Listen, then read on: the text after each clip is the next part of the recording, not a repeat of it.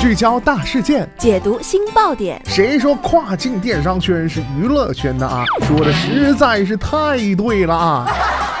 每天跨境电商圈都会有一些新鲜事儿在发生，带大家一起看大山，聊平台，那些重磅的、争议的、有料的跨境风云，都是你居家旅行的必备良品。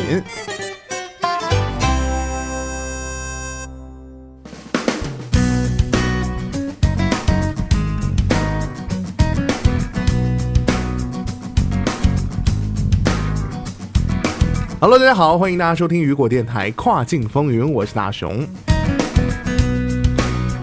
时间过得很快啊，好像咱们昨天还在讨论二零一八年的营销趋势，二零一九年啊却即将到来，已经到了十二月了啊，是时候来总结一下过去和展望来年，提早来研究和规划好二零一九年的这个营销战了啊。那么接下来啊，我们将一起来看一看哪些趋势没变，哪些变了，以及在未来一年运营时需要注意到什么。营销啊，对每一个企业都至关的重要，对电商企业更是更加重要的啊。品牌营销有多种方法，包括内容营销、电子游邮件、动态广告、选择弹出窗口等等。那么今天啊，我们将为你介绍在内容营销领域这一块的最新趋势，并向你展示如何在二零一九年利用一些最佳的营销策略来迎接新的一年的到来。那么今天的跨境风云，马上带大家一起来了解一下。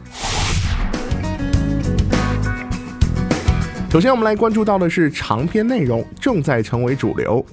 网站的内容是大多数电商企业的基石，所有者和营销人员花了大量的时间思考他们要发布什么内容，以及如何向世界分享这些材料。其中啊，容易被忽视的是文章内容的长度。一项研究表明，长篇内容是正确的选择。在一亿篇文章当中，那些超过两千字的文章在社交媒体上更有可能被分享，点赞的人更多，总体上啊会得到更好的反馈。那么是为什么呢？简单的来说啊，长篇网站内容通常是解释一个概念，或是关于如何做的这种指南啊。如果人们专门在寻找特定领域的指南，他们更有可能发现更长的这种指南的价值性，因为它包含更多的信息，并更有可能来帮助他们来解决问题。长篇内容啊，并不意味着要填满尽可能多的填充物，而是意味着啊，你应该向你这些受众者提供详细的信息，一些他们可以深入了解并会喜欢接受的内容。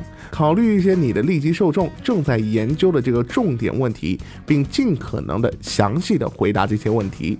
再来关注到的是 Z 的一代成为不可忽视的群体，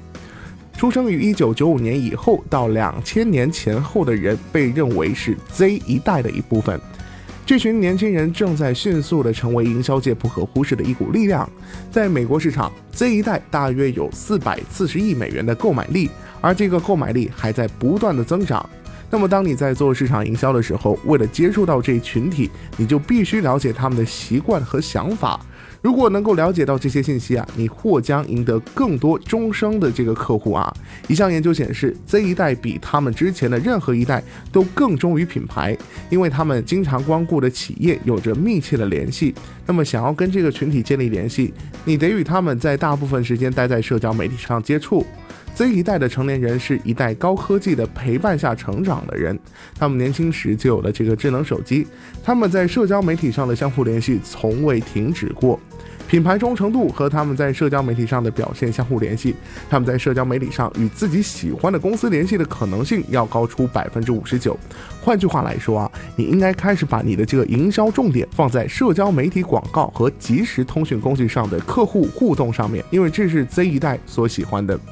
你会想尽快和这个群体建立联系，几年后啊，他们的购买力预计会增加，他们将很快的成为最吸引营销人员的群体之一。再来关注到的是语音搜索是未来的趋势。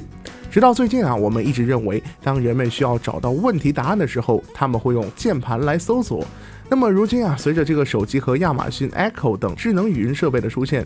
营销领域正迅速的发生改变。人们现在啊，越来越多用声音而不是用键盘来进行搜索。由于这一变化，营销人员正在向语音搜索这个领域打开大门。语音搜索与过去搜索方式之间有的最为显著的区别是搜索引擎关键字的优化。通常啊，当计划内容和优化文章的时候，营销人员需要使用人们会搜索的关键词。例如，有人可能会用“哪里能买到二手车”，而不是用键盘来搜索“二手车市场”。这种转变正导致营销领域迅速推出新内容，其中啊关键字可能是说出来的，而不是渐入的。所以啊，营销趋势总是瞬息万变的。我们期待二零一九年的到来，并且看到上述的趋势在明年年底前的演变，是时候开始做一些改变和调整了啊！当新年到来的时候，正是利用这些趋势和良机。如果你想成功，你必须愿意向前看，看看接下来还会发生什么样的新趋势。